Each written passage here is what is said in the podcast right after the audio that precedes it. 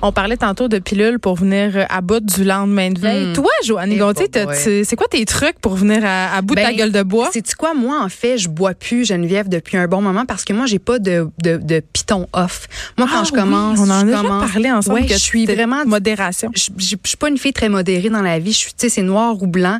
Puis avec l'alcool, moi, si je prends un verre, ben j'y vais all in tout le temps. Tu sais, ça m'a placé dans des situations, euh, disons, euh, fâcheuses. J'ai, je vous en fait des niaiseries, euh, sincèrement.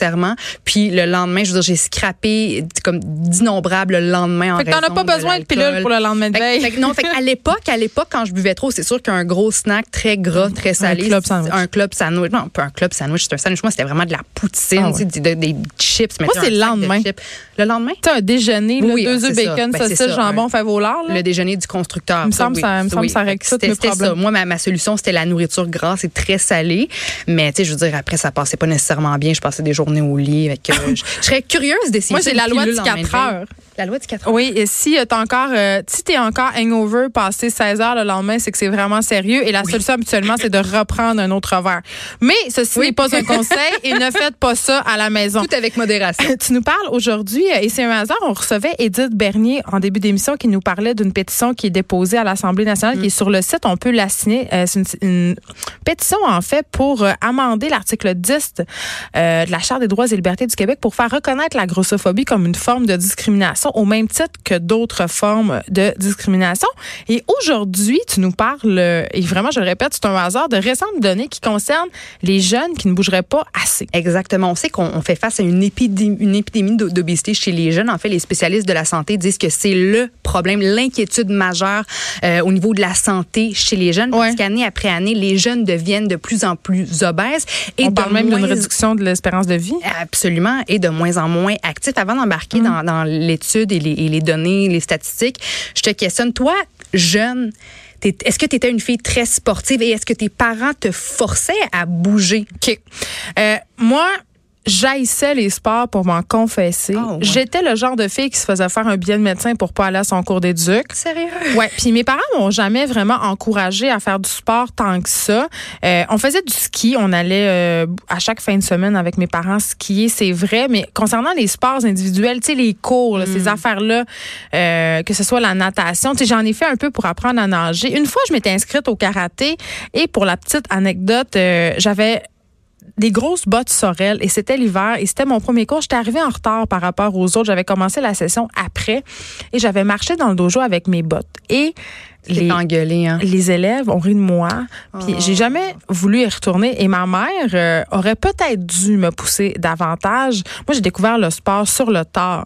Après avoir eu des enfants, euh, je me suis mis à courir, à courir beaucoup, à faire des demi-marathons. Et maintenant, je fais du sport quatre à cinq fois par semaine, ce qui est considéré quand même comme Oui. étant assez énorme. Oui. Mais est-ce que mes Mais c'est enfants font du sport? Ben, C'était ma prochaine question parce que les spécialistes recommandent euh, ben, aux enfants de faire une heure au minimum de- d'activité physique tu sais qu'on passe en moyenne deux heures avec nos enfants par jour. Ouais, Tu sais ça, hein? C'est- c'est- Euh, c'est ça. donc, euh, je c'est excessivement difficile de rencontrer euh, cette recommandation-là et c'est excessivement culpabilisant. Mais j'ose croire que, comme parent, euh, l'exemple de moi qui fait du sport est quand même assez éloquent. Ma fille fait du volleyball, mon autre fille est moins intéressée. Mon fils veut faire de la danse, je vais l'inscrire. Euh, Puis ça me réjouit par ailleurs qu'ils veulent faire de la Oui, danse parce oui. que... hein, c'est une Ben oui. activité non genrée. Je Ben, trouve ça c'est très ça. drôle. Euh, mais, mais voilà, quand même, ça me préoccupe. Je trouve pas que mes enfants, non, font assez de sport. Et en plus, on le sait qu'à l'école, ils bougent de moins en moins. Mm. Euh, maternelle, première année, ils changent même pas pour aller en éducation physique parce que c'est trop long. Oui. Euh, on sait qu'à l'école, les petits garçons ont de la misère. Puis je pense qu'intégrer les sports davantage, faire bouger les enfants, même les filles. là, moi, ma fille Sophie du milieu, elle est excessivement, c'est une petite fille qui a beaucoup d'énergie. La faire bouger davantage à l'école, je suis certaine que ça aiderait énormément. Absolument. Mais je veux pas que tu te, que tu culpabilises parce que tu vraiment pas la seule. Non, mais je le sais qu'ils en Je font pas assez. Mais c'est répandu. Euh. Je te dirais que les enfants de partout dans le monde bougent pas assez. Puis c'est ce que, euh, ce que révèle euh, un nouveau palmarès partagé par The World Health Organization, donc l'Organisation mondiale de la santé, qui a compilé des données de plus euh, de 1,6 million d'adolescents âgés entre 11 ans et 17 ans de 146 pays à travers le monde pour faire un palmarès justement des pays où les jeunes étaient le plus inactifs. Alors, les nombres sont vraiment alarmants. Je peux pas te partager les résultats de, des 146 pays, mais je vais quand même te présenter ceux qui sont au bas de la liste. Donc, les pays où euh, vraiment le, le, le nombre de jeunes qui sont carrément inactifs sont, sont, très, très, très élevés et les deviner. pays où on performe un petit peu mieux. États-Unis, ça, c'est, on n'est pas... Tu penses que c'est le pire? Dans pas, les le, pires? pas le pire, mais dans les pires de tort. Ah! C'est dans les meilleurs et c'est vraiment ça qui m'a étonnée. Ah, Alors mieux peut-être que Michelle Obama euh, a, a, changé les choses oui. exactement. Alors parce qu'elle a milité beaucoup pour le sport euh, ben oui, ben chez oui. les jeunes femmes en particulier. Donc Jen, au bas de la liste, les cinq pays sur les 146 où les jeunes bougent cruellement pas, là, en première position, ben en fait de la dernière position, c'est la cancres la Corée du Sud, où 94% des jeunes font moins d'une heure d'activité physique par jour. Comprends-tu? Il doit y avoir des raisons sociologiques derrière ben, ça? Écoute, c'est pas, c'est pas indiqué dans le rapport, mais tu sais, c'est de dire que seulement 6 des ados bougent une heure ou plus. Après ça, euh, euh, on, on s'est suivi de, des Philippines, le Cambodge, le Soudan et euh, le Timor-Lest, où je te dirais qu'en moyenne, 89 à 93% des jeunes là, font moins d'une heure d'activité physique. Là, il faut s'entendre que dans des pays comme le Soudan et autres pays où on bouge moins, il y a des raisons, j'invoquais des raisons sociologiques, mais il y a des raisons aussi euh, socio-économiques. Là. Mm. Des fois, tu as d'autres préoccupations que faire une heure de tennis à chaque jour. Oui, non, hein, mais je veux dire, mais moi, tu vois, je, je, je m'attendais pas à ça comme résultat parce que, euh, bon, on s'entend qu'aux États-Unis, au Canada, euh, on a quand même une, les services sont à proximité, on a des télévisions, on a des téléphones cellulaires, des ordinateurs. C'est facile d'avoir la face devant un écran puis d'être un peu plus sédentaire. Mais je me mm. dis que dans les pays, tu sais, la Corée du Sud, les Philippines, ben la Corée du Sud, c'est peut-être pas le meilleur exemple. Où il y a plus de jeux vidéo au monde. Ouais, c'est ça, c'est pas un bon exemple, mais je me disais que les jeunes, assurément, marchaient plus, bougeaient plus que, mm. que les, les, jeunes des États-Unis ou du Canada.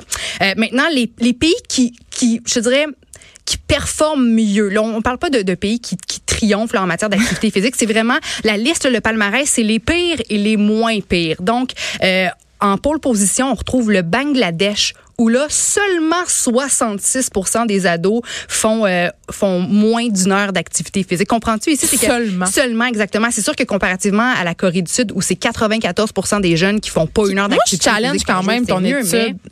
Mais, mais c'est le, le, le, le World Health Organization. Non, mais je m'en fous, là, ça peut être le pape, mais je me demande, euh, qu'est-ce qu'on considère comme étant de l'activité physique? Parce que marcher, est-ce qu'il compte ça dans les activités de, physiques? De bouger, de bouger, de, okay. de, de, tout simplement de bouger, d'être en mouvement. Parce que nécessairement okay. faire du badminton. Non, non, non, non, non. C'est au moins une heure par jour, idéalement. Puis tu vois que les statistiques prouvent qu'on est vraiment loin de ça. Puis que les pays qui performent le mieux sont aux alentours de 60-70 de, de, de, jeunes seulement qui, qui répondent pas à ces exigences. D'inaction. D'inaction, exactement. Donc, on, on, retrouve dans les pays qui, qui performent un peu mieux, il y a le Bangladesh, suivi de la, de la Slovaquie, de l'Irlande. Et les États-Unis figurent au quatrième rang. Donc, dans cette liste palmarès de 146 pays, parmi ceux qui performent le mieux, on retrouve les États-Unis au quatrième rang. Donc, de ce côté, il y a 72% seulement des jeunes qui font euh, moins d'une heure d'activité euh, physique par jour. Mais tu c'est alarmant parce que c'est donc dire que seulement 28% des jeunes arrivent à bouger une heure ou plus par jour. D'après toi, le Canada figure euh, à quel rang? Ben, eh, tu veux dire par pourcentage d'inaction? Euh, oui, exactement. Moi, je pense qu'au Canada, il y a 85% des jeunes inactifs. 76. Donc, ah, on arrive au numéro 12. On est étonnamment après les États-Unis, mais quand même sur une liste de 146 pays. Arrivé au 12e rang, c'est pas la fin du monde. Mais moi, de voir des statistiques comme ça, il y a 24% 30% 6% de jeunes qui arrivent à bouger une heure ou plus par jour. Je trouve ça, je trouve ça alarmant. Mm. Euh, je trouve qu'on doit absolument agir parce que, aux États-Unis, en ce moment, le tiers des enfants et ados sont en surpoids OK, mais qu'est-ce qu'on fait, Joanie? Parce qu'on a bien beau dire ça, on le sait, là, c'est pas juste les jeunes. Là. Au Canada, 30% des adultes présentent un surpoids. Puis en même temps, d'un autre côté, on présente des pétitions à l'Assemblée nationale euh, sur la grossophobie. Mm. Euh, est-ce qu'on s'attaque à l'obésité de la bonne façon? Puis est-ce que c'est une bonne chose de stigmatiser les jeunes par rapport à leur poids? Moi, je me pose beaucoup de questions. Mais je me pose hein. les mêmes questions. Puis, c'est quoi? C'est difficile pour moi de, de, répondre à ça parce que je n'ai pas d'enfant. Et moi, je sais que dans ma vie, quand on m'a euh, imposé des restrictions alimentaires ou quand on m'a fait comprendre parlé, que moi de c'est ça. Tu sais, je veux dire, si tu si j'ai pas le droit de manger des chips, là, je, fine, j'en mangerai pas pendant quelques jours. Mais la fois, par exemple, que je vais en manger, je vais vider le sac puis je vais m'en ouvrir un deuxième. Donc, moi aussi, je suis mélangée parce que là, je comprends qu'il faut bouger davantage, qu'on vit dans non, mais il y a toutes les raisons psychologiques. On parle beaucoup d'alimentation, de sport, mais il y a quelque chose en arrière de tout ça. C'est mm. pas seulement dû au fait que on mange euh, du sucre, il y a quelque chose dans notre approche de l'alimentation. Il y a quelque chose dans notre approche de la cuisine. Il y a quelque chose dans notre façon, justement, de démoniser certains aliments, de nous présenter aussi des modèles de beauté qui sont irréalistes. Mm.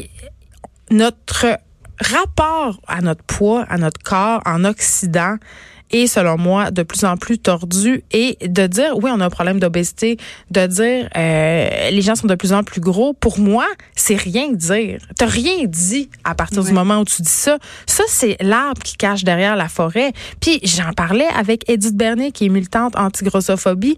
Euh, c'est pas vrai que je comprends qu'il faut en parler de l'obésité, puis que c'est un problème de santé publique, puis qu'on a des aliments transformés, puis qu'on mange de plus en plus. Mais il y a des personnes qui sont obèses et qui sont en santé. Je suis d'accord. Il y a des enfants qui sont faits forts, c'est-à-dire, ma mère disait, il y a des gros os, mm. puis qui sont, c'est ok si on les fait bouger. Mais c'est sûr qu'on est dans une société où on n'a plus le temps de rien faire. Je l'ai dit tantôt.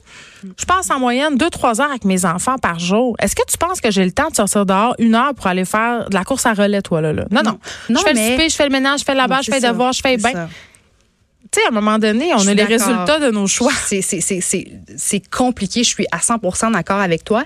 Euh, mais je trouve que, tu sais, aujourd'hui, à l'époque, c'était pas comme c'est aujourd'hui en matière mm. d'obésité puis d'inactivité physique. Que vraiment, c'est un problème de société. Puis il faut être capable de trouver des solutions parce que, là, mon deuxième point, c'est que l'obésité chez les enfants aurait un impact assez sérieux sur le cerveau, sur la structure du cerveau. C'est ce que euh, révèle une nouvelle étude qui a, été, euh, qui a été menée par des chercheurs de l'Université de, de, Sao Paulo euh, au Brésil.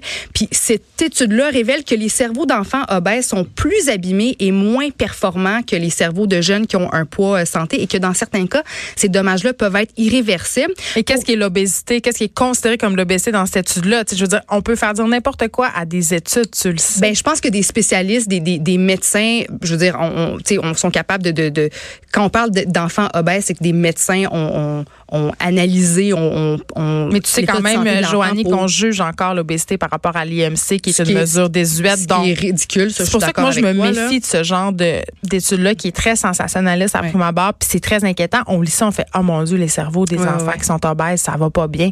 Mais là, tu vois, ce qui est intéressant, c'est que ce sont des scans de, cerveau. Donc, le cerveau, je veux dire, le cerveau ne ment pas, je trouve, à mon humble avis. Là. Donc, les chercheurs ont fait euh, des scans de cerveau sur 120 jeunes âgés entre 12 et 16 ans. Dans, dans le groupe, 59 d'entre eux étaient obèses, puis il y avait 61 donc des enfants qui avaient un poids santé. Puis les scans ont démontré que les régions du cerveau qui s'occupent entre autres de l'appétit, des émotions et du plaisir étaient pas mal plus endommagées euh, chez les jeunes obèses que chez les jeunes qui avaient un poids hmm. santé. Puis les chercheurs ont aussi remarqué que la zone du cerveau qui est reliée aux fonctions cognitives, donc euh, tout ce qui, est relié à l'efficacité puis la rapidité euh, cognitive, ben ça aussi c'était pas mal plus abîmé chez les jeunes en surpoids, ce qui nous permettrait de dire que oui, un enfant obèse ben pourrait évidemment avoir plus de difficultés à l'école. Puis à, ce sujet-là, le mois dernier, il y a une étude qui a été faite sur 2700 jeunes âgés entre 9 ans et 11 ans. Puis cette étude-là a vraiment euh, réussi à faire une corrélation solide entre obésité et faible performance euh, scolaire dans des tests de mémoire, dans, dans des tests de Est-ce que c'est dû à l'obésité ou c'est dû au stigma associé à l'obésité? C'est dû au fait que tu te fais écœurer à l'école? Ben, je veux dire, moi, je pense que le... Tout ça joue, c'est multifactoriel. Ben, si on est obèse parce que veut, veut pas, on mange beaucoup et je pense que ça... Pas nécessairement. Ben, pas nécessairement. C'est sûr qu'il y, y, a des cas à part, mais selon les chercheurs, le fait de... Bon, pour ceux qui mangent beaucoup et que pour qui ça, ça explique l'obésité... Ceux qui font de l'hyperphagie ou qui ont des épisodes de boulimie. Ou qui, qui mangent, leurs émotions. de calories qu'ils en brûlent. Là. Mm. Ben, les chercheurs trouvent que le fait de, de toujours manger, ben ça, ça créerait une réaction inflammatoire dans le cerveau, ce qui, par conséquent, pousserait le corps à éliminer, à détruire des tissus qui sont qui sont importants euh, à notre santé, à notre la santé du cerveau. Puis les médecins ont aussi remarqué que chez les personnes obèses, les hormones euh, qui régulent l'appétit, les hormones de la faim et de la satiété sont déréglées. Mm. Donc la personne en obèse ou en surpoids serait aurait une, insensibilité face au sentiment de satiété, donc sent pas qu'elle n'a plus faim. Et en plus, elle a une surproduction d'hormones de faim. Donc la personne obèse sent tout le temps qu'elle a faim, puis sent pas qu'elle a pas faim. Je trouve C'est qu'on un cercle ouais. vicieux. C'est sûr que je trouve qu'on fait beaucoup de généralités. Je trouve qu'on fait beaucoup de généralités. Mais écoute, moi, je, je te, j'ai ma, ma, sœur, chez nous, je- on est, on est trois filles, là, puis ma sœur plus vieille a toujours euh, été un petit peu plus bâtie. Ok, c'est la, la- par rapport à son corps, là, c'est la fille dans ma famille qui s'assume le plus, qui est le plus heureuse. Elle brille, elle rayonne. C'est la, l'une des plus belles femmes que j'ai vues dans ma vie, là, ma, ma sœur un petit peu plus vieille. Puis elle, pas de soucis, maillot. Elle a toujours été très, très, très bien dans sa peau, dans son corps. A toujours eu, euh, a toujours été un petit peu plus bâtie que moi et ma sœur jumelle, mais elle a toujours été très, très, très en santé. Pas d'anxiété, pas de dépression. Euh, elle faisait, écoute, elle faisait de la nage synchronisée, là, elle, de, euh, à un niveau compétitif.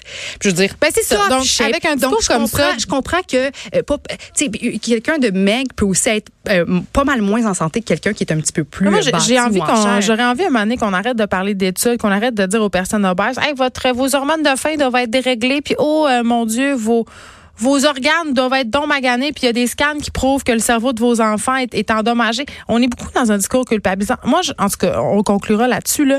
Euh, je pense qu'on devrait ah, justement euh, avoir une approche plus globale, être plus sensible, puis vraiment s'attarder à l'aspect psychologique. Arrêter de mettre ça, de mettre Oui. le fardeau sur les Je suis- personnes. Je suis d'accord, mais des, n'empêche. il y a des décisions à prendre Oui, socialement. parce que mais n'empêche qu'on a quand même un problème. Tu sais, en Grande-Bretagne, là, euh, on dit qu'en 2020, 50 des jeunes vont être obèses ou en surpoids. Euh, Puis même, Mais arrêtez de taxer l'industrie de la malbouffe. Arrêtez de mettre des fillers, du sucre dans, dans les aliments transformés. Moi, si, parce que juste ça crée des dépendances. mais juste si on le gras, le sel. juste on faisait Je suis ça, d'accord. Je suis d'accord. on d'éliminer Ouais. une grosse partie du problème. Joanne Gontier, merci. merci. Un sujet qui attise les passions.